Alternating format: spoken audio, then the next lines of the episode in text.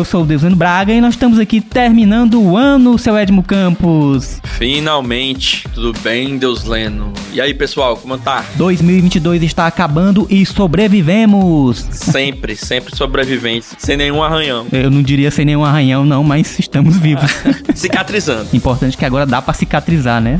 É, cara. Agora parando um pouco. É hora de dar uma relaxada, já vou desejando aqui pra essa geral maravilhosa um feliz ano novo. Vocês que nos aguentaram até aqui nessa jornada. Sim, vocês que acompanharam a gente durante esse ano de 2022 inteiro, esse ano difícil, complicado, mas que finalmente está chegando em seu final. É, cara, tá na hora de descansar, botar a chinela. Finalmente é o episódio de botar a chinelinha, sentar no divã também, né?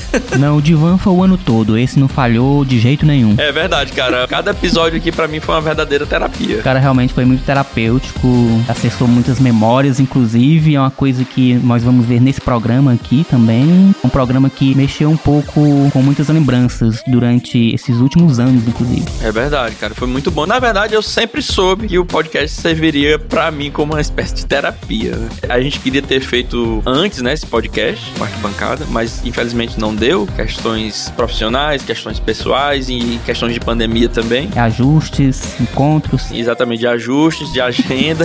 mas eu sempre soube que seria algo positivo aqui, né, Deus? Né? Pelo menos para mim foi algo extremamente positivo ter essa rotina de gravações, de conhecer pessoas novas, pessoas super interessantes, super massa, né? E aprender, né? Sim. E também de melhorar um pouco mais a minha dicção. Nossa, foi bom demais sair de certas zonas de conforto, É, né? Que muitos temas proporcionaram pra gente também. Nossa, eu ouço os primeiros episódios às vezes, né? Cara, mas eu tava muito travado no começo. É, o começo de tudo é sempre difícil, né? Sempre mais complicado. Sempre bem complexo, bem complicado. Mas aos poucos a gente foi se soltando um pouco mais, relaxando um pouco. Alguns episódios foram meio tensos por conta da rotina. É, minha gente, bastidores muitas vezes acontecem bastante imprevistos. Mas o fato é que estamos bastante esperançosos pra 2023. É, cara, a gente precisa um pouquinho de esperança né? no fundo dessa caixa de Pandora. É, no fundo tem que ter algo de bom. Isso que foi a única coisa que sobrou, né? Dentro da caixa de Pandora. É verdade. Foi a esperança. Exato. Tem um ditado aqui que eu acabei de me lembrar. Acho que é africano até. Quem já tá no chão não tem medo de cair.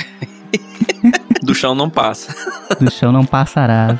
Pois é isso, galera. Muito obrigado aqui, vocês da geral, por estarem aqui conosco, por nos aguentarem durante todo esse ano. Vocês são realmente muito especiais. A gente faz muito isso por vocês também, apesar de pra gente ter sido uma experiência bastante engrandecedora para nossas vidas. Foi muito bom. Eu aprendi demais. Foram várias aulas, né? Alguns episódios aqui eu praticamente fiquei quieto, só ouvindo. É, realmente a gente aprendeu bastante. É uma das coisas que a gente exercita bastante no podcast, que é ouvir, né? A escuta ativa. Isso aí também foi uma coisa que, Sim, também. que me marcou bastante. Eu acabei exercitando essa habilidade de ouvir mais do que falar, né? Saber, saber os momentos exatos de, de falar. Isso é, é interessante, é muito bom. É, trabalhou muito a atenção, muito estar no momento presente. Apesar de vários botões e telas pra gente administrar aqui, um verdadeiro radialista eu virei. Verdadeiros técnicos de som. Nossa, cara, pra controlar a ansiedade nesses momentos aqui, porque às vezes a tecnologia, como vocês sabem, não ajuda muito. Às vezes ela intimida. É, mas, em suma, foi muito bom. Foi, foi. E como eu tava dizendo, né? Essa capacidade da gente estar no momento presente de cada gravação foi uma coisa muito especial pra gente. Pelo menos pra mim, né? Não sei se pra ti também foi. Cara, não, você é absorvido totalmente aqui. Você entra num vórtex temporal e durante a gravação, e quase todos os convidados que estiveram aqui também disseram a mesma coisa. Cara, passa voando o tempo. Verdade. Eu não sei se é culpa nossa. Olha aí. a gente deixa tão à vontade as pessoas que elas se sentem aqui tão bem que o tempo passa rápido. Eu acredito que sim, né? Geralmente dizem isso, né? O que é bom passar rápido. É, o que é bom passar rápido. E isso tem a ver muito com o episódio de hoje, né, seu Edmo Campos? Essas sensações, É. esses sentimentos, essa história de estar no momento presente. Uma pausa também, né? Mudar a chavinha de várias coisas na nossa vida. Isso tem tudo a ver com o episódio de hoje, que é sobre o que, seu Edmo Campos? Cara, hoje é sobre saúde mental, né? Mas o foco é burnout, o mal da época, né? Ou burnout. Burnout. Arquitetura em burnout. Por que a gente está tão esgotado? É, vamos abordar isso de um modo geral, né? Porque isso serve para muitas atividades humanas. Humanas, para todas as profissões, inclusive, essa sensação de esgotamento, de não conseguir continuar fazendo, de não conseguir ver propósito e valor naquilo que você está produzindo no momento e de até não conseguir produzir como você gostaria e como você deveria. Tanto serve para estudantes de arquitetura e de é. outras áreas também, de outras faculdades, como também para profissionais de uma maneira geral. É verdade, cara. Chega no final do ano, todo mundo aí esgotado, o gás tá baixo. Vamos entender um pouco como é que funciona, né? Nossa mente nesses picos de estresse, né? E como identificar sinais de que as coisas não estão indo bem e se você não está dando conta de administrar isso sozinho. Isso. E para isso a gente convidou uma psicóloga, óbvio,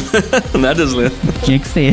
Chamamos aqui a Beatriz Dias e que vai ajudar a gente nessa jornada para entender um pouco sobre o burnout e outras questões sobre saúde mental. Pois muito bem, então vamos aos recadinhos de sempre. Acompanhe a gente no Spotify, no Deezer, no Apple Podcast, Google Podcast, Amazon Music, no YouTube também e na nossa página no Podbean. É isso, e avaliem a gente com cinco estrelas. Cinco estrelas pra gente ganhar mais relevância nesse mundo do podcast. É isso, chegando a mais ouvidos. mais ouvidos, a mais mentes e a Exato. mais corações. Uau! Eu não lembro quem disse, mas os ouvidos são o caminho do coração. Realmente estamos muito poéticos hoje, hein? Final de ano, né? A gente tá em ritmo de férias. Desacelerando, desacelerando tudo. Pra cuidar um pouco mais da mente. Desacelerando a mente, desacelerando o corpo, ouvindo mais o coração e a alma. E é isso. Partiu o episódio. Feliz ano novo, geral. Até o ano que vem. E muitas felicidades, muitas bênçãos em 2023. Tamo junto, galera. Pra todos, um abraço. Partiu! Partiu! Partiu!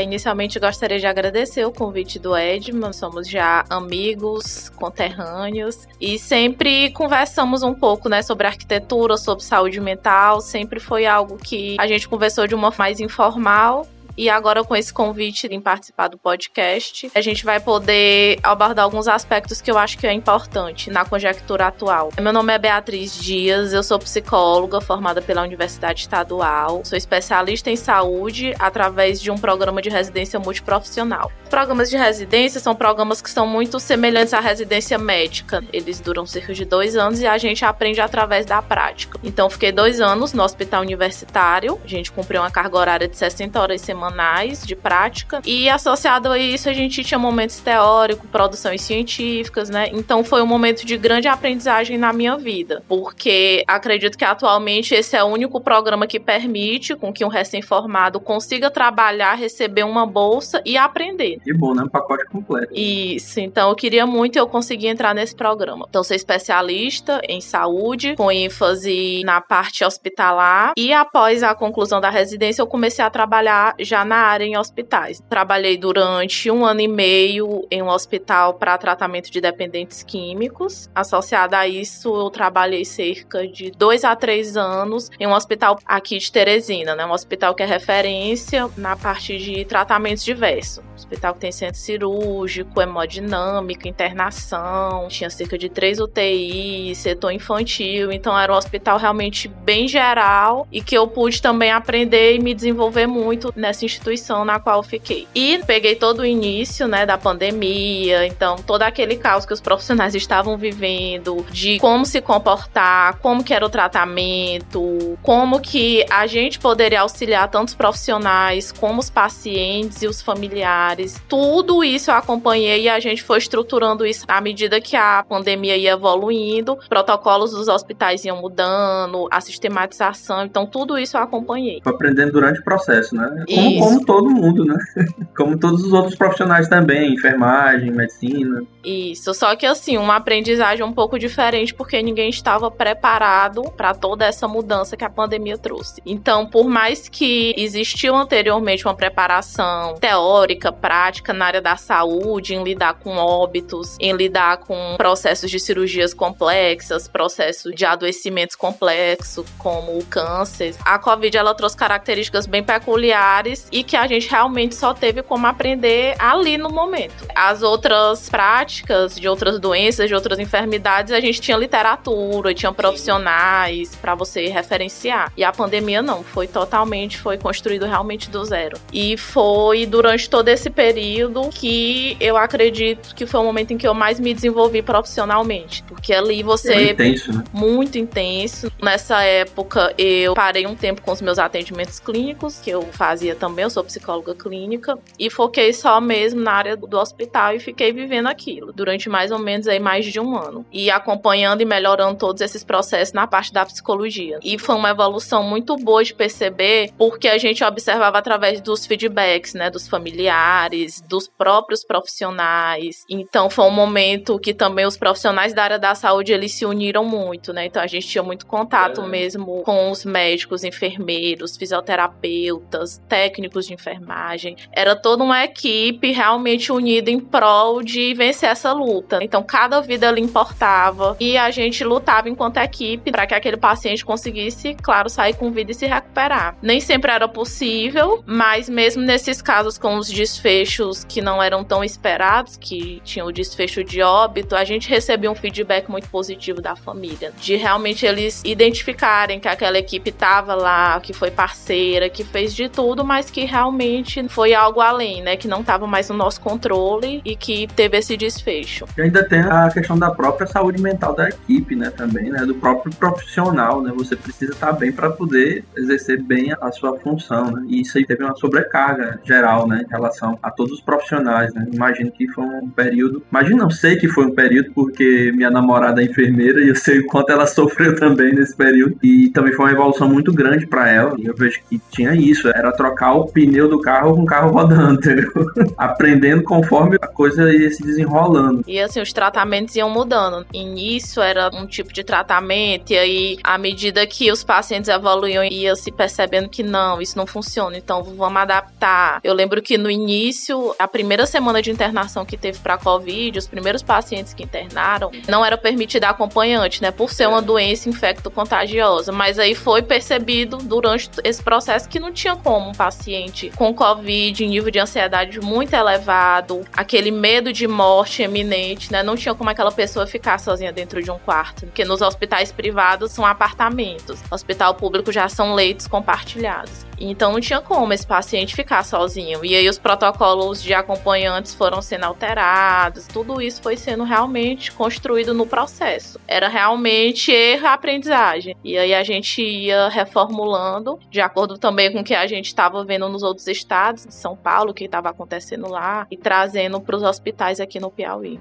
Bia, eu queria que tu falasse um pouco pra gente aí da tua motivação de realmente trabalhar com saúde mental, do início da carreira ainda como psicóloga. Eu costumo dizer que eu não escolhi a psicologia. Foi uma escolha um pouco por exclusão. Eu me identificava com algumas áreas da saúde quando era estudante, mas não me identificava 100% a ponto de fazer uma escolha tão assertiva. E aí, durante esse processo de aconselhamento profissional no ensino médio, eu descobri, eu não sabia, que a psicologia era assim uma área da saúde, que eu não ia lidar com questões como, por exemplo, o médico líder de cirurgias, de cortes, enfermeiro fazer curativo, coisas mais profundas que lida com órgãos, isso eu não queria, né? Com sangue, essas coisas eu não queria. E aí a psicologia seria essa interface, onde eu iria estudar sobre o comportamento humano, iria ajudar pessoas a transformar a vida, a vencer traumas, enfim, tudo que envolve o processo terapêutico. E aí durante toda a minha trajetória enquanto estudante, eu sempre tentei conhecer as diversas áreas da psicologia. Eu não tive essa oportunidade de conhecer todas que eu desejava, mas logo no início do curso eu comecei a estagiar em uma clínica com atendimento infantil. Então, durante todo o meu curso, eu fui acompanhante terapêutico de crianças do espectro autista.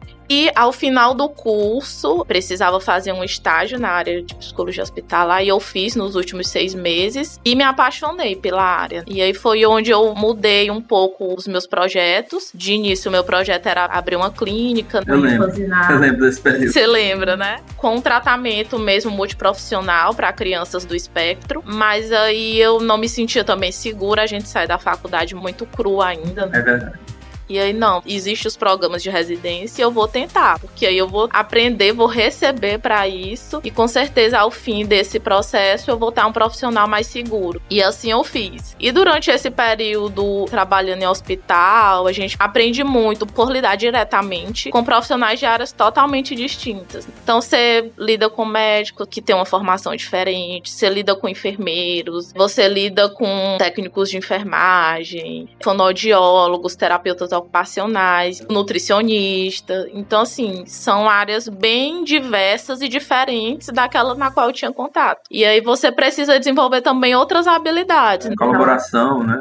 Isso. E eu sou da primeira turma do programa de residência do HU. Então, assim, pela primeira vez, estava tendo um residente em psicologia naquele contexto. Então, era alguém estranho. De início, a gente sempre encontra aquela resistência, que é um grupo que já está formado, são profissionais que já têm a prática. Então, vem, não deixa de ser um agente estranho. E aí, a gente precisa muito trabalhar esse lado de adentrar no espaço do outro, entender também que muitas práticas que são feitas, que muitas vezes eu não concordava, fazia parte de um histórico e que isso é um paradigma que vai sendo quebrado aos poucos, que não existe dentro de um hospital, claro que o que a gente imagina enquanto psicólogo hospitalar é aquele ambiente assim perfeito, onde tudo acontece na mais perfeita sintonia, mas não é assim. Existem também muitas intercorrências ao longo do dia. São profissionais que têm uma carga horária de trabalho muito intensa. Eles trazem muitos problemas para um ambiente ambiente de trabalho. Sim, isso traz uma sobrecarga, né? São pessoas muito sobrecarregadas. Então, a gente precisa ter um pouco de cuidado ao adentrar nesse tipo de ambiente e entender que é um processo. E que só o fato de existir um psicólogo ali já é o início de tudo, mas que também é uma responsabilidade muito grande pro profissional que tá adentrando, né? Porque vai caber a ele justamente fazer essa mudança de paradigmas, integrar essa equipe, fazer com que a equipe o reconheça como essencial. Certo, então você atendia os pacientes do hospital universitário, mas tinha alguém que cuidava dos profissionais do hospital? Só para explicar um pouco. O trabalho do psicólogo hospitalar, a ênfase sempre vai ser o paciente e a família, que a gente entende que são aquelas pessoas que estão mais fragilizadas, que necessitam de um suporte maior. Porém, o suporte aos profissionais também está dentro das nossas atribuições, ah, então tá. é dado esse suporte quando identificado a necessidade. Ah, ok.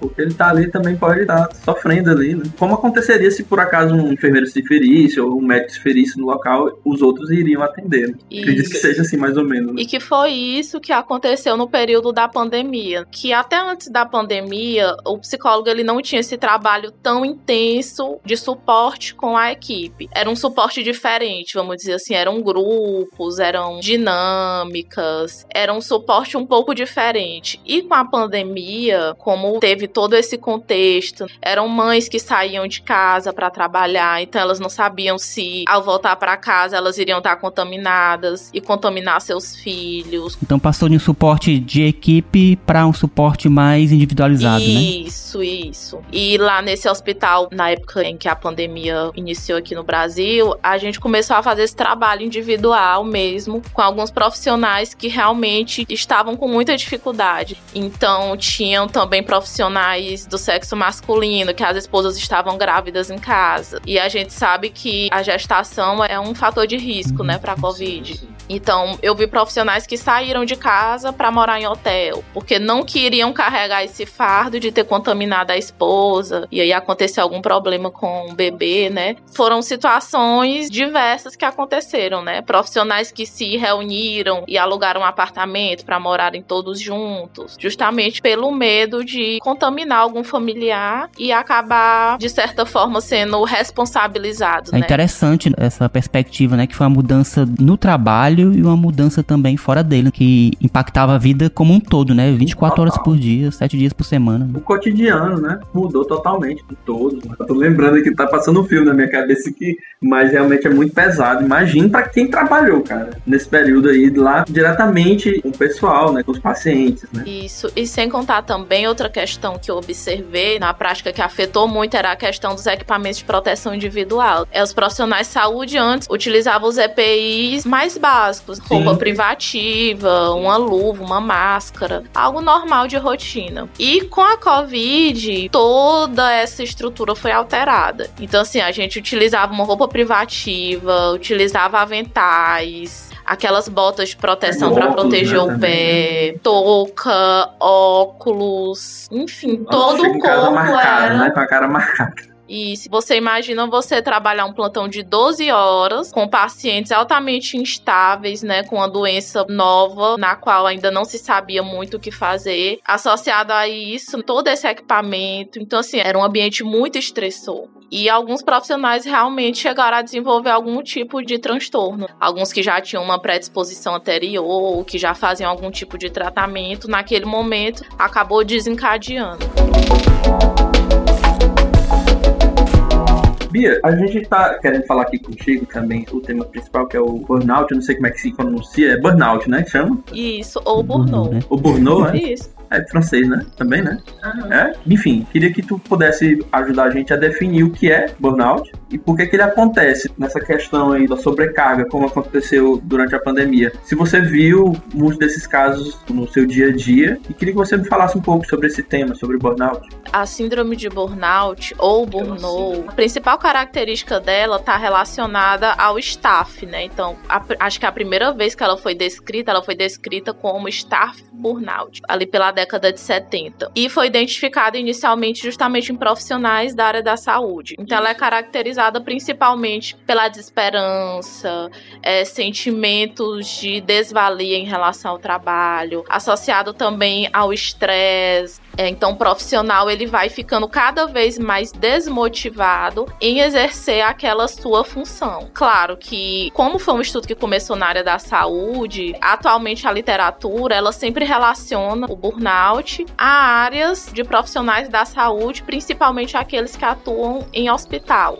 Porém, é mais recente, né? A gente já consegue ver estudos de burnouts em outras áreas. Profissionais que lidam muito com tela, justamente pela questão da estimulação. Só que tem três telas aqui ligadas. Isso, é profissionais que lidam com áreas de tecnologia, processos criativos, porque existe uma relação muito direta entre o resultado do trabalho e a criatividade. Então, vou dar aqui como exemplo vocês que são arquitetos. A arquitetura ela trabalha antes de mais nada com projetos que envolvem criatividade, envolvem um pensamento uhum. mais de conceito, de concepção. Isso, de concepção, de criação. Então, um profissional da arquitetura apresentando esses sintomas relacionados à síndrome de burnout, é um profissional que dificilmente ele irá fazer uma produção dentro do esperado. Ele dificilmente irá entregar o produto conforme o cliente pediu ou conforme o cliente estaria esperando. Uhum. Porque vai justamente interferir no processo criativo dele. Se ele tá estafado, se ele tá cansado, se ele se sente desmotivado, se ele não consegue ver um sentido mais para aquele trabalho dele, como que ele vai executar executar, como que ele vai lidar com essa atividade. Nossa. Como é que, como é que faz? Não faz, né? Você paralisa. e aí é onde a gente começa a perceber a existência dela no indivíduo através realmente de como isso vai afetar a vida dele. Começa a ter atrasos. Vocês que são arquitetos, acredito que é devam. São, são os sinais, né? isso. E que são os sinais visíveis no qual pessoas que convivem com esse indivíduo vão começar a perceber, não, tá tendo alguma coisa errada. Porque até então, às vezes, nem o próprio sujeito consegue entender, né? Às vezes ele tá tão sub submerso dentro daqueles sentimentos, dentro realmente desse cansaço físico e mental, que ele não consegue identificar o porquê. E Bia, a própria pessoa que está sofrendo esse processo, ele tem como identificar nele mesmo algum sinal de que essa síndrome está se instalando, de que está acontecendo algo de muito ruim com ele nesse momento e que é burnout? Porque o que que acontece? Eu acredito que seria o que a gente deveria fazer era ter esse alerta, né? Seria interessante a gente tivesse esse alerta de que algo está indo para o caminho errado. É, o indivíduo ele consegue sim perceber, mas nem sempre ele vai relacionar a, por exemplo, um transtorno, né, que requer um tratamento diferenciado, um tratamento com psicólogo, com psiquiatra. Às vezes isso é percebido através de falas, ah, eu tô me sentindo cansado, mas é normal, deve ser por conta só da rotina de trabalho. Eu tô me sentindo É algo que vai crescendo aos poucos, né? Isso. Quando você percebe já foi, né? E aí, geralmente, quando o próprio indivíduo tem essa tomada de consciência, é porque para trás já aconteceram muitas outras situações. Então, são pessoas que começam a chegar atrasadas no horário de trabalho, começam a apresentar doenças e entram com atestado no ambiente de trabalho. Às vezes, até mesmo doenças psicossomáticas. Existem já estudos que relacionam, né? Pessoas que desenvolvem outros tipos de doenças, até mesmo doenças autoimunes, como por exemplo lúpus, desencadeado por tipo de staff relacionado ao trabalho. Eu lembro muito que há um tempo atrás se falava muito de estresse, né? Hoje em dia, burnout, qual seria essa relação entre crise de estresse, crise de burnout? Seria a mesma coisa, não, né? O estresse ele é considerado algo normal inerente à vida. Ah, sim, certo. Isso, então é normal em determinados dias, devido a determinadas situações, o indivíduo ele se sentir mais estressado. O estresse é tipo um alerta, né, que te chama a atenção para algo que tá acontecendo para você se adaptar. Isso, assim como a ansiedade, né? São reações que envolvem o nosso fisiológico também, mas que elas são importantes para impulsionar o indivíduo. É uma característica que foi pré-selecionada durante o no nosso desenvolvimento, né, enquanto Homo sapiens. Por quê? Porque na época lá precisavam ter esse alerta para poder sim, fugir, né? Para poder se proteger. Né? Isso. Então foi um mecanismo de sobrevivência que foi selecionado e que foi mantido, né, no nosso organismo, justamente porque ele dá esse start, ele dá esse alerta que faz com que o indivíduo esteja em movimento. Porém, quando existe esse nível tão elevado, a ansiedade ela paralisa. Então, aquela pessoa que ela é ansiosa, entre aspas, para estar tá sempre fazendo alguma coisa, para estar tá sempre produzindo. Vamos dizer que essa é uma ansiedade que é adaptada e que ela usa em prol, que ela usa em favor. Mas muitas vezes essa ansiedade pode chegar em um nível tão elevado que vai paralisar, que vai interferir em outras áreas da vida. A diferença, essa linha entre, não gosto de usar esse termo normalidade, mas vamos usar para ficar mais fácil. Então essa linha entre a normalidade e a instalação de alguns tipos de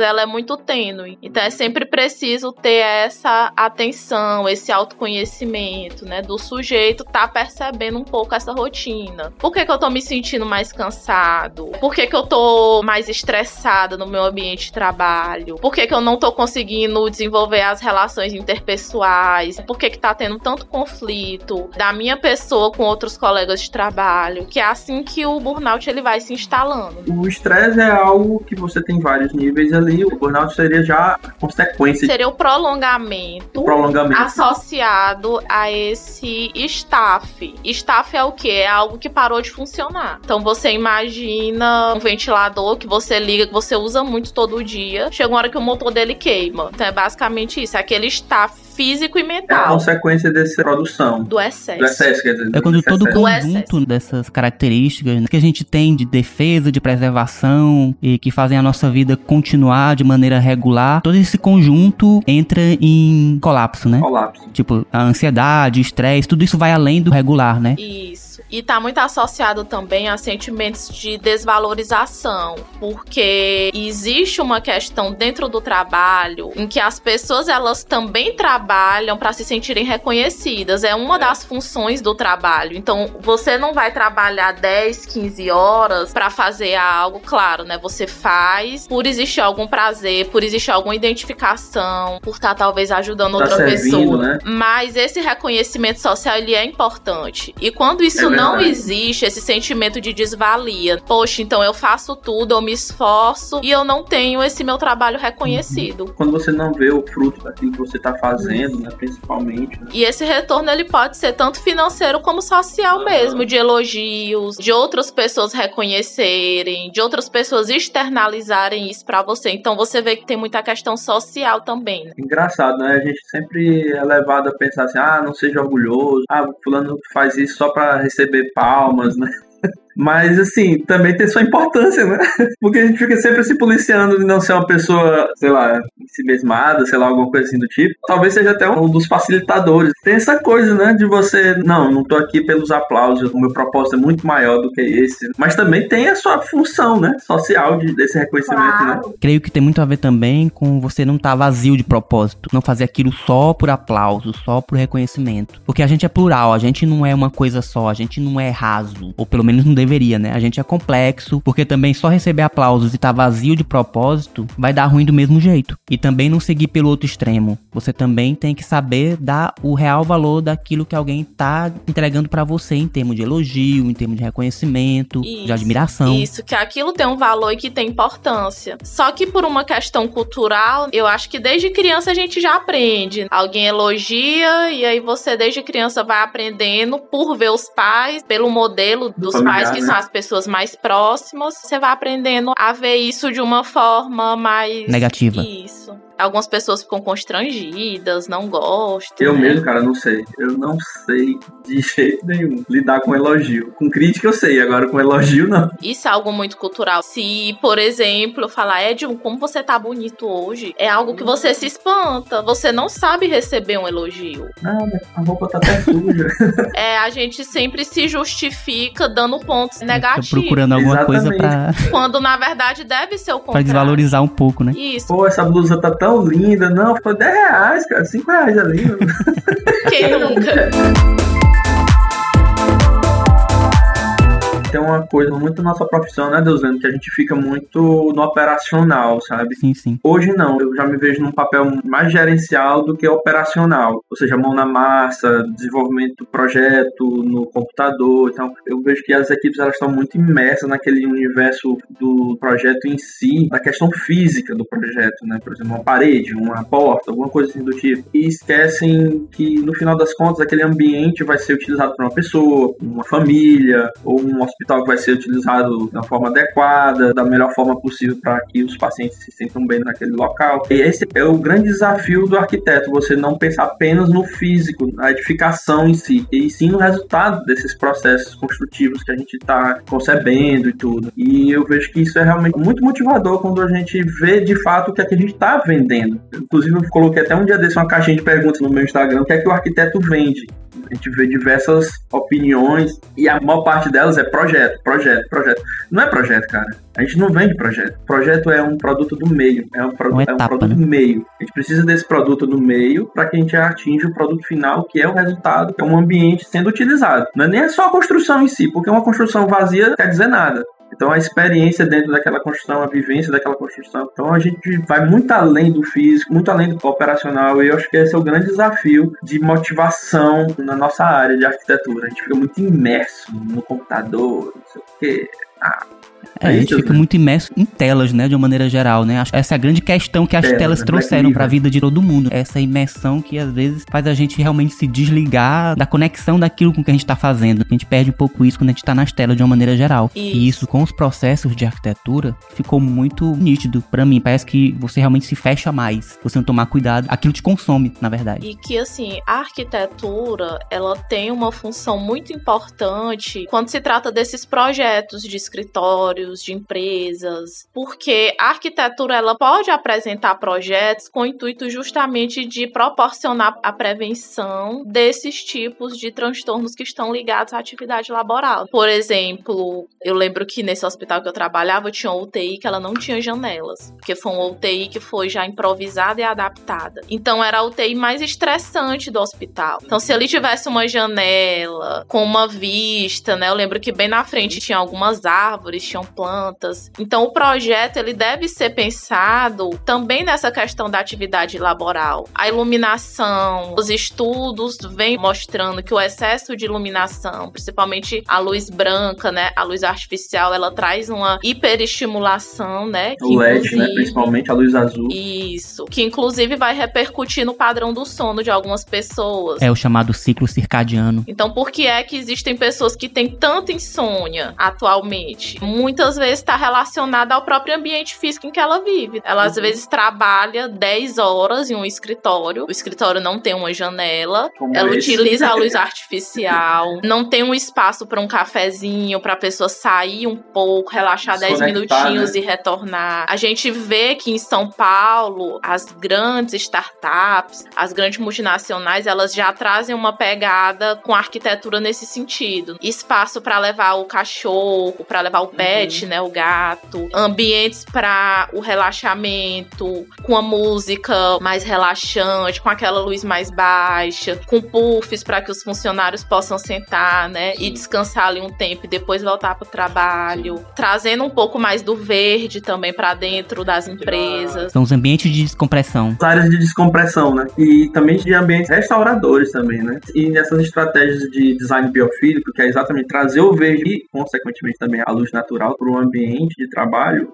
é importantíssimo, até pro seu humor, né, cara? Você não ter a noção do tempo passando interfere na tua produção, no teu dia a dia. Essa é que é a minha crítica pro nosso escritório aqui em relação a essa questão da luz natural, mas foi uma questão técnica que a gente não pôde abrir uma janela, mas no projeto original a gente tinha um grande janelão aqui onde a gente colocava o jardim vertical que a gente trouxe do outro escritório para cá, que era algo muito agradável que a gente tinha no nosso último escritório. Infelizmente a gente não pôde fazer nesse ponto comercial aqui, mas o jardim está aqui fora, é algo que a gente sempre conserva assim como uma parte do nosso amor pela natureza, sempre a gente pode estar tá dando uma voltinha aqui fora, mas é super importante, só a presença do verde e a luz natural já muda muda o teu humor.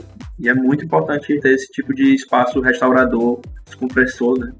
E eu acredito que seja um nicho que ainda é pouco explorado na arquitetura e que para quem é estudante ou recém-formado, que está iniciando aí a vida profissional, possa olhar para esses espaços com mais cuidado, ter essa visão mais ampla. Tem aí também a questão da psicologia das cores. Uhum.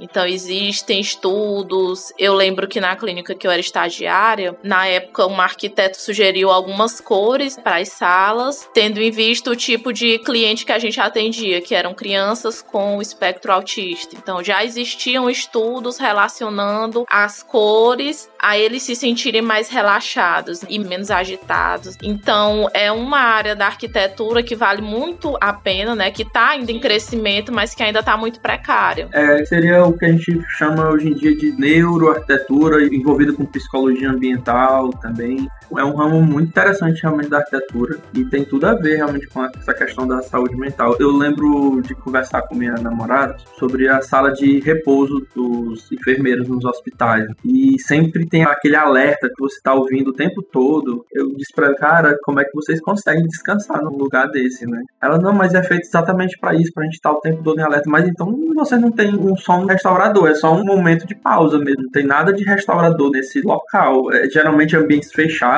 no final de algum corredor. Sim, sim. Enfim, na verdade, mais cansa do que descansa, talvez, né? É só um cantinho ali que sobrou. É, é o que sobrou. Isso aqui é o descanso do pessoal, né? Pelo menos os que eu pude ver, né? Mas é isso mesmo, até porque as unidades hospitalares já são bem antigas, né? Então você dificilmente vê um hospital geral novo que foi construído do zero. Geralmente são adaptações é de clínicas que vão crescendo e eles vão adaptando, Alguns, viram um hospital. Eram residências. Esse é o caso de várias clínicas. E aí eles vão adaptando, vão puxando conforme a necessidade, criam um leito ali, criam outro repouso ali. E aí associado, né, ao trabalho que já é estressante, que lida com vidas, a esse ambiente de uma hiperestimulação sensorial, né, muito som, muita luz, pouco acesso ao ambiente natural, ambientes que geralmente são todos artificiais, temperatura artificial, luz artificial, luz artificial. Então, digamos que é o casamento perfeito para o desenvolvimento do burnout. Uhum, perfeito. Deus, não, tu já teve burnout? Cara, se eu tive, eu realmente não sei, mas também não duvido. Algo parecido com o que ela disse aqui, que são os sintomas aí, desmotivadores. Aí. Cara, essa sensação de me sentir menos produtivo, esse cansaço, realmente isso eu já senti, mas não sei dizer se isso foi burnout. De entrar em colapso, não, né? Não, não. Mas tu lembra que tu passou por algum momento profissional assim muito difícil, que tu se sentia assim sem energia para produzir, que você tentava, mas que não conseguia? Sim, sim, eu sentia isso, essa sensação de nadar, nadar e morrer na praia. Mas era tudo muito misturado, com muito problema pessoal, muita coisa acontecendo ao mesmo tempo. Mas colapso eu acho que não chegou a acontecer. Teve um período que eu fiquei muito assim, desmotivado. Até falo em uma das minhas palestras aí, que é o ponto de virada.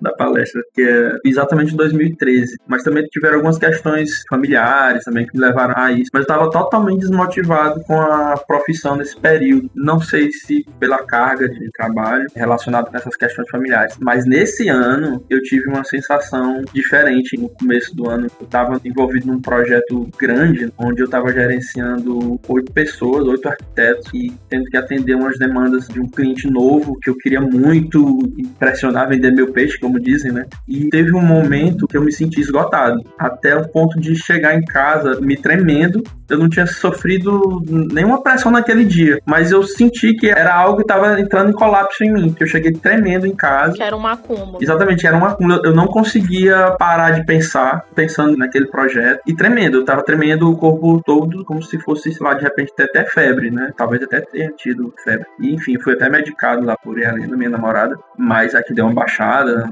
deu uma glicose lá para dar uma melhorada no meu estado. Mas eu senti que eu tava quase entrando em colapso. É tanto que nessa semana eu percebi com esse fato, eu tirei alguns dias de descanso. Eu tive essa ideia de tirar esses dias de descanso para poder dar uma baixada nesse quase esgotamento ou esgotamento, não sei. Porque eu fiquei alguns dias realmente desmotivado com o que eu tava fazendo. Eu tava criando a pressão na minha própria cabeça de querer gerar um resultado super fantástico nem tava sendo cobrado tanto assim pelo cliente. Mas aí você conseguiu ter essa autoconsciência, né? Você conseguiu identificar que tinha algo de errado. E é aí onde tá também aquela linha tênue dos transtornos. É a cronicidade disso. Quanto tempo isso dura? Então, quando é algo realmente que já ultrapassa um período maior, de mais de um mês, dois meses, né? Vai depender muito do transtorno, é que a gente pode realmente considerar e diagnosticar aquela pessoa. Porque às vezes pode acontecer como aconteceu com você. Um episódio, você conseguiu fazer essa reflexão, você identificou que dentro daquela tua rotina, a forma como você vinha trabalhando não estava tão adequada assim, e aí você criou uma estratégia para relaxar, para descansar, se reorganizar e replanejar a tua rotina dali para frente. Foi muito sábio da tua parte, porque a gente vê que algumas pessoas não têm essa parada, não têm essa tomada de consciência e aí continuam. E aí chegam realmente a casos bem mais graves. E Bia, depois de uma condição dessa, como o Edmo teve, ou a minha também, de excesso de cansaço, sem saber muito bem de onde vinha, depois que a gente consegue, de certa forma, resolver, isso fica como alerta para episódios futuros, para você ficar mais atento, ou é algo que passa e você pode seguir como se não tivesse nada acontecido? Geralmente, quando a pessoa não busca um suporte profissional, mas como no caso que Edmo citou, ele teve essa consciência, ele identificou o motivo dele ter ficado naquele estado. Então, sim, é, o nosso cérebro ele é muito inteligente, ele aprende tudo. Ele aprende situações nas quais a gente não tem aquela consciência 100%, como também nesse caso que ele citou, ele fez essa reflexão, ele entendeu, e isso vai servir para as próximas experiências que ele tiver daqui para frente. Que bom, né? Tomara que tenha. Mas eu percebi também que eu tava muito ansioso nas reuniões que eu tinha, né, com o cliente. Quando tinha dias que eu precisava me reunir com o cliente, eu ficava muito nervoso, eu ficava muito apreensivo. Engraçado que geralmente eu sou até autoconfiante, mas por conta dessa minha cobrança de tentar mostrar um resultado além do que o cliente estava esperando, eu tava me forçando e ultrapassando meus limites. E eu comecei a observar isso. Eu falei também para as pessoas que eu estava também gerenciando que eu também precisava de uma pausa para reorganizar a forma que a gente estava lidando com esse processo, porque nunca tinha gerenciado uma equipe com oito arquitetos ao mesmo tempo, né? Cada um fazendo uma coisa diferente. Eu tinha uma cobrança semanal, então eu comecei a espaçar mais essas avaliações em um mês, por exemplo. E aí comecei realmente, de fato, a baixar um pouco a temperatura do burnout. É, mas isso aí é bem difícil. Então, provavelmente, não sei se tu já fez terapia, mas acredito que você tem acesso também a muitas leituras, tem acesso a muita informação. Então, a gente vê no teu exemplo um caso que não é tão comum. Você conseguiu perceber e já criou as próprias estratégias. Geralmente não é isso que acontece com as pessoas. Inclusive, você falando, eu lembrei que eu passei por uma situação e eu não cheguei a perceber aquilo que estava acontecendo. Eu cheguei a trabalhar em dois hospitais no mesmo período. Nossa senhora. Mas na área da saúde é normal, né? Isso, aí era isso que eu ia falar. Você também precisa identificar qual é o teu perfil. Porque para alguns profissionais isso é super normal. Isso faz parte, eles lidam muito bem com isso. E aí eu lembro que na época eu tive que ajustar meus horários para ficar nos três empregos. E eu entrava seis horas em um, aí saía meio-dia e de lá já ia para poder entrar uma hora no outro e sair sete horas da noite. E aí depois de sete, eu tinha alguns pacientes, né, particular, que eu atendia no turno da noite. E eu lembro que tinha um turno da manhã que eu não trabalhava nesse outro hospital. E aí eu preenchia também com atendimentos. E associada a isso, ainda tinha alguns plantões dia de domingo. E eu comecei a ficar muito irritada. Eu não Pronto, fiquei eu também- deprimida. Eu também fiquei bastante irritado. Eu não fiquei introspectiva, mas eu fiquei altamente irritada e isso começou a prejudicar o meu relacionamento com a equipe do hospital que eu trabalhava na manhã. Como eu entrava lá às 6 horas, então era a hora que eu tava mais estressada, mais irritada. E teve um dia que eu respondi de uma forma muito grosseira uma profissional. E aí foi onde eu caí na real, eu disse: "Não, tem uma coisa errada. Isso aqui não tá legal". E aí foi onde eu fui parar realmente pra pensar. Eu acho que eu preciso rever a minha rotina. Eu sei que eu preciso do dinheiro, né, mas colocar na balança o que é mais importante. E aí foi quando eu resolvi realmente abrir mão de um e ficar só nos outros empregos. Tem uma questão da nossa profissão que eu acredito que venha muito da faculdade, sabe? O curso de arquitetura é um dos cursos que tem maior carga horária dentre os cursos, todos os outros cursos que existem, né? O que acontece é que muitas vezes essa rotina de estudo é meio que romantizada esse processo de você virar noite para entregar trabalho ou várias provas na mesma semana e você precisa dar conta daquelas informações daquele estudo. Existe uma coisa no nosso curso, né, Deslene, que é muito enraizado nesse processo de cobrança que a gente tem. É você tem que estudar bastante e produzir bastante, tudo ao mesmo tempo também, né? A partir de certo momento. Exatamente, tem o estudo e tem a produção, né? Que a nossa área pede essa questão dessa produção de projetos, né? E tudo. Que é você fazer essa transição, né, do que é teoria e como Isso. trazer isso para a prática, como aplicar. Vocês passam por esses dois processos de forma simultânea. E você tá aprendendo, né? E tá errando junto e prazos parecem exíguos demais para aquilo que você tá Exatamente. aprendendo a fazer e fazendo ao mesmo tempo. O arquiteto precisa ser um especialista em generalidades.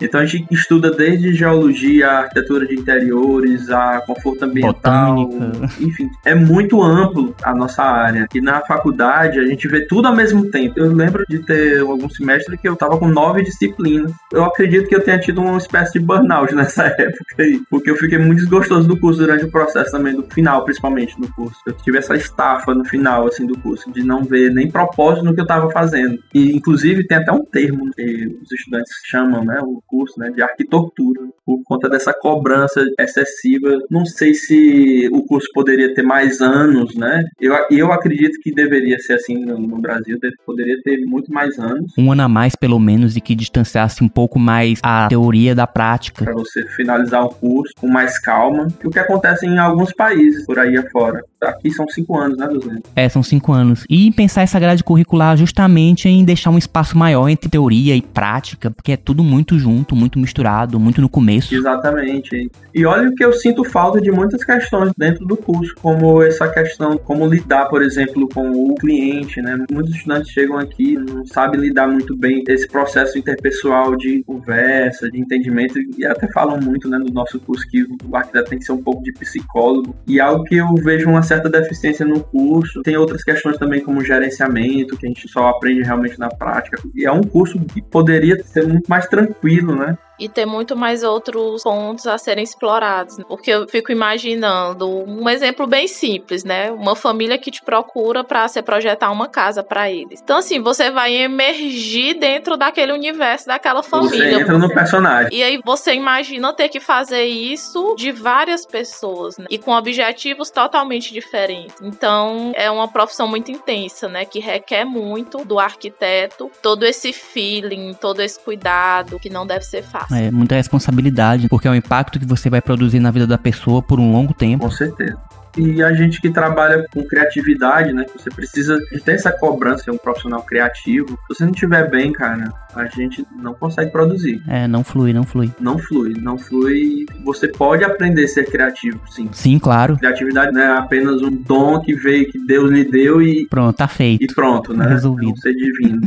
Tem essa questão, né, dos artistas. Não, os caras são diferenciados. Não, você pode aprender a ser criativo. Existem as habilidades que a gente já percebe na criança desde a infância, mas que o ambiente vai moldar e vai desenvolver. E que a gente vê que isso é uma construção. Essa parte que tu falou dos artistas, né, os músicos. Se você observar, a maioria dos cantores, seus filhos vão enveredar para a área artística também. Ou vai cantar, ou vai tocar algum instrumento, porque o ambiente ele tende a moldar o sujeito. Ele tende, pela estimulação, né, aquele indivíduo ele vai a potencializar essas habilidades. Né? Isso, ele vai tendenciando mais. Claro que existem as habilidades natas, cada pessoa tem pontos que são mais evidentes dentro da sua personalidade, mas o ambiente é o que vai fazer total diferença. Pois é, né? não, não existe essa relação né, consanguínea de criatividade. Né? O ambiente molda muito isso, né? É, quando a gente fala de criatividade, envolve muitos aspectos, mas de uma forma bem geral, a gente fala, ai, fulano é criativo. Tem até uma frase que eu gosto muito, né? Acho que o, o criativo é aquele adulto que sobreviveu como é, que é. é. A criança que não sobreviveu. Que sobreviveu, né? Isso, e é isso. Porque se você for observar uma sala de crianças entre 4 a 6 anos, nessa faixa etária, são crianças extremamente produtivas, espontâneas. E o que é que vai fazendo com que esses aspectos eles vão sendo mudados. É o ambiente, a relação com as outras pessoas, é como a família observa essa criatividade, como a família observa esse comportamento espontâneo, que às vezes acontece muito ser uma família muito rígida e aí vai aplicando punição para aquela criança, uhum. vai dizendo que não pode, que é assim. E aí a personalidade ela vai sendo, né, moldada e algumas características sendo podadas. É moldada, moldada né? Existem vários níveis de bloqueio, todo mundo nasce criativo. O meio que vai te colocando dentro da caixa. Então, um dos fatores é exatamente sobre esse bloqueio familiar, que é um dos primeiros bloqueios que acontece em relação ao ser criativo. E a gente leva muito a criatividade para o lado artístico. A criatividade é inerente do ser humano de diversas outras profissões. Para todas. É a resolutividade, a resolução dos problemas de uma forma diferente. Nada de mais criar é que isso. também, de criar projetos, independente da área. Exato. Na área da psicologia, novas. na área da tecnologia, enfim, para todas as áreas. E eu concordo, todos nós nascemos criativos. Só que o ambiente ele vai realmente vai justamente restringindo a sua capacidade de encontrar novas soluções para o mesmo problema e de você evoluir cada vez mais na resolução desses problemas. É verdade. Mas aí é assunto para outro podcast. É assunto para outro podcast, para outro episódio. A gente falou sobre a pandemia no início do programa, mas eu queria saber de ti, a tua avaliação assim, geral sobre a saúde mental do mundo. Pós-pandemia. O que é que a pandemia desencadeou em relação à saúde mental e o pós-pandemia? O que você vê de diferente em relação ao que era ou o que é hoje em dia? Tem alguma coisa que você pode colocar como diferencial? E que questões que emergiram da pandemia também, né? É, exatamente, que emergiram após pandemia. Eu percebo assim que, bem de início, o que, é que a gente pode identificar? Uma preocupação maior das próprias pessoas com o próprio bem-estar, com a própria saúde mental, de ressignificar mesmo a vida. Então, acredito que foi um momento onde o mundo parou, as pessoas não estavam acostumadas a parar e pensar, a ficar em casa, e foi um momento em que, claro, existe um grupo de pessoas que, por alguma tendência anterior, que já estavam em tratamentos, desencadearam transtornos até mais graves, né? Transtornos de depressão, de ansiedade, toque, enfim, teve esse grupo de pessoas, né? Toque principalmente, né? A questão de você lavar tudo o tempo lavar todo. Lavar as mãos em excesso, limpar a casa, esses rituais. Então, foi um momento em que desencadeou de uma forma muito intensa esses transtornos nessas essas pessoas que já tinham uma inclinação para isso. Então foi um momento em que psiquiatras e psicólogos trabalharam muito. E paralelo a isso, surgiu também um movimento de reflexão em relação à vida. Qual o meu propósito? Acho que nunca se falou tanto em propósitos, em meta de vida, em como ajudar outras pessoas, em como a minha vida pode impactar a vida de outras pessoas. Então teve muito esse movimento de repensar qual o meu lugar no mundo, para que que eu vim.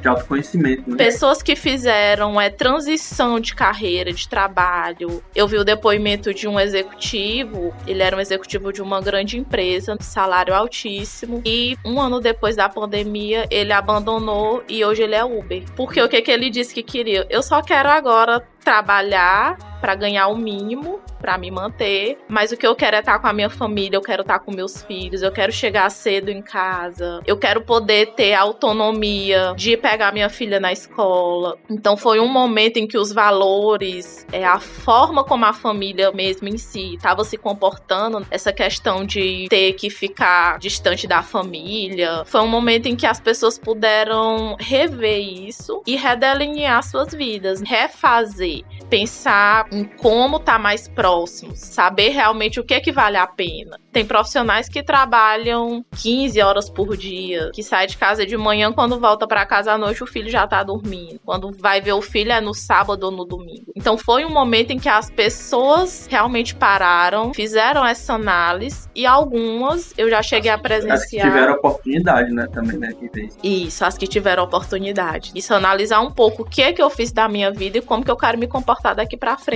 Quais são as minhas prioridades? E atualmente a gente percebe já é um fenômeno que as pesquisas já apontam que as empresas elas estão com uma rotatividade muito alta de trabalho. Então, essa geração de 23 até 35, 40 anos, elas não estão mais priorizando o trabalho como meta de vida. A prioridade é um trabalho que possa me proporcionar condições, claro, para eu trabalhar, mas que possa me dar um ambiente mais flexível. E aí, quando esse ambiente, que a pessoa identifica que esse ambiente não vai proporcionar isso, eles simplesmente pedem demissão realmente e buscam a empresa que possa estar tá oferecendo isso. Então, esse é um momento também que as empresas precisam rever suas políticas, precisam rever suas formas de trabalho, porque também na pandemia nós tivemos o boom do home office. Então, algumas pessoas elas não quiseram retornar para o ambiente de trabalho. É, boa parte delas não, não quiseram. As pesquisas realmente falam exatamente disso. E eu vi recentemente um podcast que fala sobre essa onda dessa nova geração mais autoconsciente em relação aos propósitos dela, a alguns valores que gerações anteriores não conseguem enxergar. Tem uma flexibilidade maior em relação ao trabalho, que está sendo confundido em alguns casos com preguiça. Essa geração é preguiçosa. Mas acredito que não, né? Tem coisas bem positivas em relação a isso. E a flexibilidade a gente precisa tentar manter, principalmente nesse período pós-pandemia, né? Eu acho uma boa não ser tão rígido como anteriormente.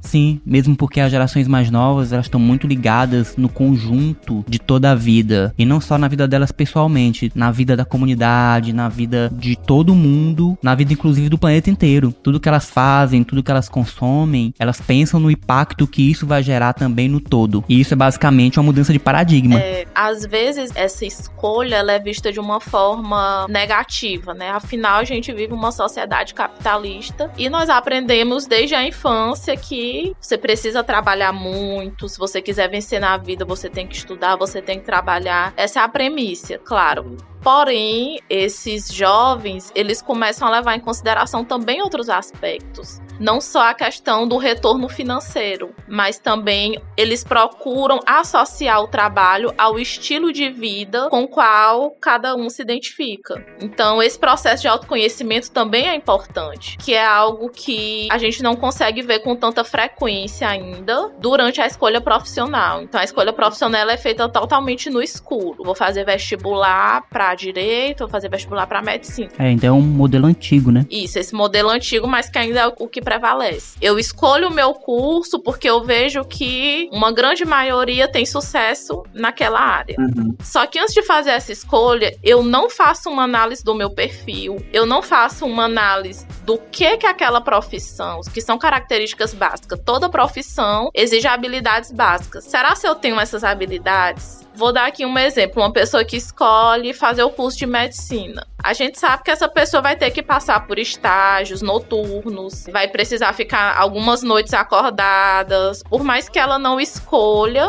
ao final do curso enveredar por essa área, mas ela vai precisar passar antes por um processo. E aí eu vou estar tá disposto a me expor a esse tipo de situação? Eu quero passar por isso? Então acho que é uma análise que a gente precisa começar a fazer, identificar como é que acontece cada profissão, quais são as características básicas para aquela profissão e saber se eu vou me identificar, que é algo que eu sempre brincava contigo, né? Eu nunca seria arquiteta. Eu amo, acho lindo, mas o meu processo de criação relacionado ao que o arquiteto faz é totalmente limitado. Então, por mais que eu goste, que eu me identifique, é um curso que não teria como eu fazer. E assim, a gente precisa se conhecer para fazer escolhas mais assertivas. E até mesmo reduzir a chance desses tipos de transtorno no futuro. Porque tá muito relacionado, né?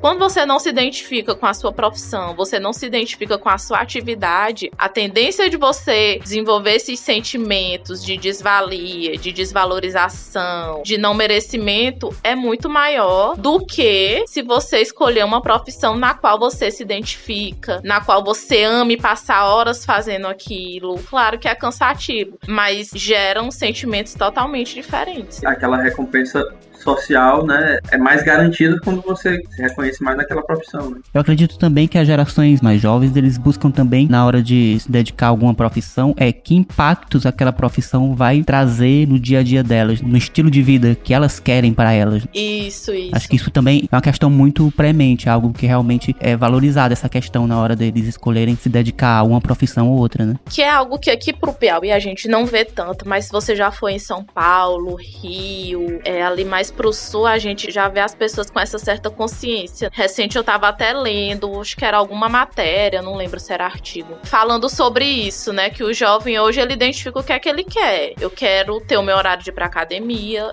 quero ter os meus horários de refeição, eu quero me alimentar de determinada forma. Então, de acordo com o estilo de vida dele, é que ele vai escolher o tipo de trabalho. E isso é algo que a gente precisa muito falar sobre isso uhum. e sensibilizar as pessoas do quanto isso é importante, para não gerar um sentimento de frustração muito grande lá na frente. Assim, Bia, o que, é que a gente pode fazer então para evitar esse esgotamento, o burnout? Né? Algumas dicas aí, sugestões. Primeiro de tudo, o que que eu, Beatriz, acredito enquanto profissional? O que fazer para evitar? Primeiro, fazer uma escolha profissional de acordo com as suas características, de acordo com o seu estilo de vida, de acordo com o que você de fato se identifique e não por um simples reconhecimento financeiro, que é o que a gente percebe com uma escolha profissional muito mais voltada voltada por um objetivo financeiro antes de qualquer outra coisa. Então, primeiro de tudo é escolher algo que você goste, que você identifique que você é bom, que você tem talento. Todo mundo tem talento em alguma coisa. A gente só precisa realmente identificar e explorar isso. Eu acredito que o segundo ponto importante é sempre fazer uma análise da sua rotina. Como que na minha rotina eu posso estar incluindo algo que eu me sinta bem, algo que eu gosto. Porque o que eu gosto é diferente do que o que o Edmo gosta gosta. Atividades que me deixam relaxadas não vai ser a mesma que vai te deixar relaxada. E como que eu posso fazer uma análise disso para inserir na minha rotina esses momentos? Vou dar um exemplo. Eu adoro tomar café. Então, todo dia, no turnozinho ali da tarde, 4 horas da tarde, eu saio da sala que eu trabalho, vou para um ambiente externo para sair daquele ambiente artificial. Eu tomo meu cappuccino com meu biscoitinho, fico ali 10, 15 minutos e eu volto já revigorada. Já volto outra pessoa. Tem pessoas que ficam muito tempo sentada ou ficam muito tempo frente tela. Então, o que, que ela pode fazer? Levantar um pouco, fazer um alongamento. Tem empresas que têm momentos de ginástica prática laboral. A gente está também com onda muito grande de mindfulness. Então, esse exercício da atenção centrada, ele traz muito benefícios, ele traz esse momento de relaxamento, aquela sensação mesmo de você estar tá pleno em nada, que é isso. No momento presente, né? Mindfulness que foi construído sobre a filosofia da meditação zen budista. Você se desligar de todo e qualquer estímulo e realmente estar tá pleno ali só no seu interior, na sua consciência o esporte, a atividade física, ela é muito importante. Mas também, dependendo da pessoa, ela nem sempre vai trazer benefício, porque nem todo mundo se sente satisfeito ou se sente bem em determinado tipo de atividade. Então, você escolhe uma na qual você mais se sinta bem e confortável. Né? Verdade. Então, tem corrida, tem beach tênis que tá aí, caminhada, musculação, pilates, yoga, natação, enfim, existem vários tipos de atividade, né? Bicicleta bicicleta. Então, é importante inserir a atividade na rotina, né? Até porque é uma forma de regular hormônios. Tem que ser algo que não vire um peso para a pessoa, né? Mais um trabalho, né? Isso, algo que realmente gere aquela sensação de bem-estar ao final. E outro ponto que eu acredito que seja importante é ter um tempo voltado mais pro autoconhecimento mesmo. Eu não gosto de dizer que todo mundo precisa de terapia, mas a grande maioria das pessoas, em algum momento da vida, eu acredito que elas vão precisar de um acompanhamento profissional mais próximo, até mesmo para poder ver situações de uma forma mais nítida que você não consegue ver estando ali sozinho ou com a ajuda de familiar, porque acaba sendo uma visão muito tendenciosa, né? Então você precisa realmente de um profissional para fazer com que você olhe aquele problema de um outro ângulo, né? Uma visão mais distanciada para que você consiga resolver e solucionar aquele problema no qual você vai estar tá passando. Então acho que o processo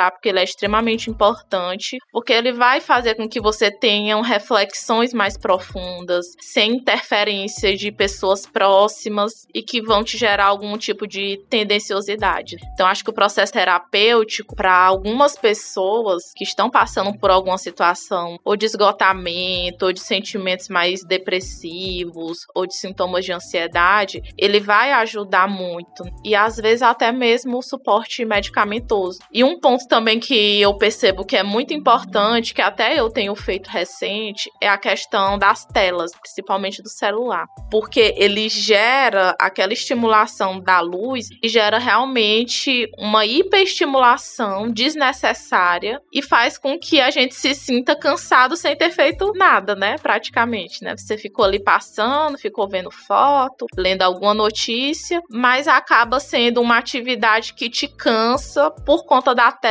por conta da estimulação da luz. Então, acho que é importante estimular um tempo para utilizar isso, não utilizar com tanta frequência e sempre ficar se policiando, porque isso interfere até no sono. Essa coisa da luz essa relação aí com a luz no final do dia, eu tento colocar o mínimo possível, cara. Porque o dia todo já é tela, é televisão, é computador, é celular. Chega no final do dia, tudo bem, eu assisto meu filmezinho ali no final da noite, mas eu já evito usar o celular a partir de uma certa hora, umas 10 horas da noite, e baixo as luzes, cara. Lá em casa minha mãe dizia que eu vivia numa bate-caverna, né? mas é porque quando você é sobrecarregado dessas luzes durante o dia, você fica hiperativo. Né? Você fica em estado de alerta, sim. Exatamente, em estado de alerta. Né? E, gente, como eu evito sair à noite para lugares que insistem em ter essa luz branca muito intensa, evitar shopping também nesses horários, o máximo que eu puder. Nossa. E aí, tem tido um resultado? Sim, faz toda a diferença. Quando você volta para casa, você tá muito mais tranquilo, muito mais descansado. E agora o Deus Lendo voltou a fazer musculação, né, Deus Lendo? Sim, voltei, tava precisando de atividade física também. Senti essa necessidade agora e estamos aí procurando qualidade de vida, né, também. Cara, atividade física para mim é de imediato. Quando eu paro de fazer, primeira coisa que começa a acontecer no meu corpo é começa a doer as costas circulação, sei, é uma coisa assim, postura. E depois o sono. Eu já vejo diretamente a relação diretamente com o sono, que eu acho que inclusive é uma das coisas que a gente precisa chamar a atenção, uhum. que o sono de qualidade, cara, é primordial. Sim, o sono de qualidade. O padrão do sono da população alterou muito. E claro que vai impactar a privação. Existem três privações que o organismo humano não consegue tolerar muito tempo, que é a privação de sono e de alimento. Então você imagina uma pessoa privada de sono sono, tendo que trabalhar ou tendo que fazer qualquer outro tipo de atividade e o estresse que isso vai gerar no corpo a longo prazo e surgimento aí de doenças, enfim. Então, o sono é algo que na atualidade requer muito a nossa atenção, porque é um fator essencial para o bem-estar humano é fundamental. E outro ponto que eu acho também que é muito importante, que devido às tecnologias a gente foi deixando um pouco de lado, que é o contato social, o convívio social. Uhum. A gente percebe um fenômeno muito de introspecção das pessoas, de ficarem mais sozinhas, de evitarem saídas mesmo mais simples, de encontrar amigos, de conversar, ou então quando isso acontece, cada um tá no celular. Então assim, nós somos seres humanos programados para viver em sociedade. Seres sociáveis. E somos seres sociáveis. E essa é uma das primícias do ser humano. Isso precisa ser cada vez mais estimulado. Esse contato social, esse convívio, ele é extremamente terapêutico. É algo que as pessoas precisam retomar, né?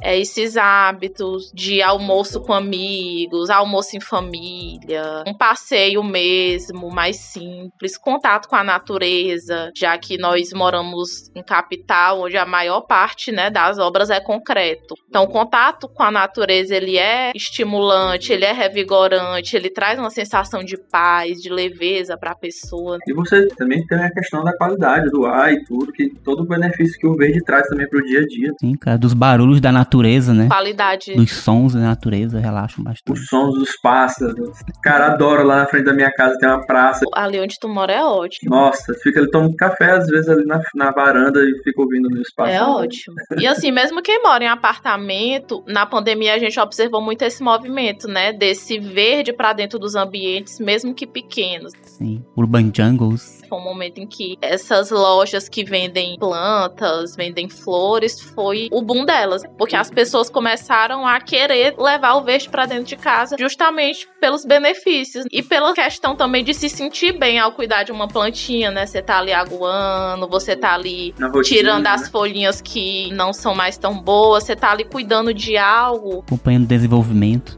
E sua cabeça não tá focada mais nos problemas, né? Você tá focada ali naquela atividade que parece ser uma atividade simples e boba, mas que traz um benefício muito grande. É, as pessoas precisam ter um hobby, mínimo que seja, mas eu recomendo demais. O meu, eu preciso retomar, que é pintar. Eu tô meio relapso nesse sentido, mas eu vou voltar. É, o ser humano necessita de mais coisas, né, para alimentar o próprio espírito.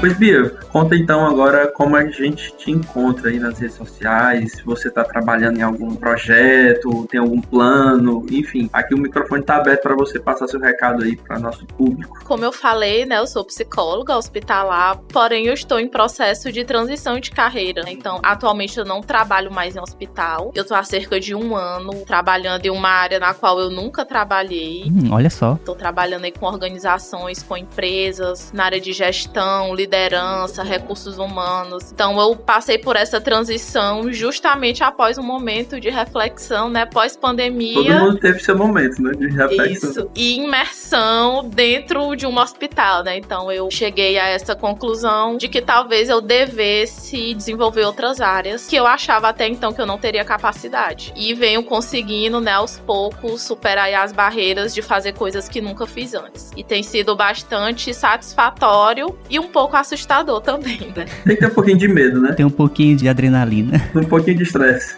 Isso. Então, atualmente eu tô trabalhando num grupo e lá eu tenho desenvolvido trabalhos nessa área. No momento, o Instagram que eu uso mesmo é o meu pessoal, Beatriz Sandias, mas podem seguir. Em breve vem muita coisa aí nova. Tá muito recente ainda tudo, acho que não tem nenhum ano. Mas é isso. Que bom, vamos trazer você depois para falar desses projetos sendo desenvolvidos aí, né? Como ficou essa transição de carreira? Vamos sim, tem muita coisa pro próximo ano. Então vamos aguardar essas novidades. Vamos sim. Pois, Bia, foi um prazer ter você aqui. Espero que você venha aqui mais vezes para conversar sobre essa nova área que você está adentrando. E um abraço. Eu que agradeço o convite, foi muito bom estar aqui com vocês. Agradecer também ao Deus Lino por me convidar para participar desse momento. Edmo, que é uma pessoa que eu já conheço há muito tempo, tenho muita admiração pelo trabalho, né? Gosto muito. E é isso, gente. Eu estou disponível para o que precisarem. Muito obrigado. Bia, foi um prazer conhecê-la. Foi um prazer recebê-la aqui para esse papo que desde o começo a gente queria trazer para esse podcast. Uhum. A gente sempre achou ele muito necessário e muito atual, por ser uma temática que nos atravessou durante a criação do Arquibancada, durante todo esse período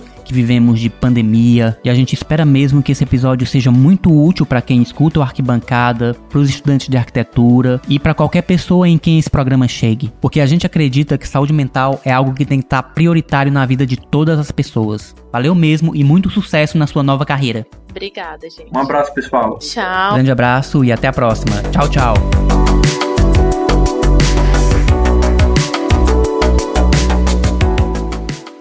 Hoje, 29 de dezembro de 2022, soubemos do falecimento de Edson Arantes do Nascimento, o rei do futebol, o rei dos mil gols, o atleta do século, o símbolo do futebol mundial, Estas palavras são algumas que estampam as primeiras páginas de vários jornais ao redor do mundo, que expressam um pouco da grandeza deste que foi o maior esportista do século XX. E essa é a nossa singela homenagem a esse que foi também o maior jogador de futebol de todos os tempos. E que agora o universo receba de volta toda essa potência. Nosso eterno Rei Pelé.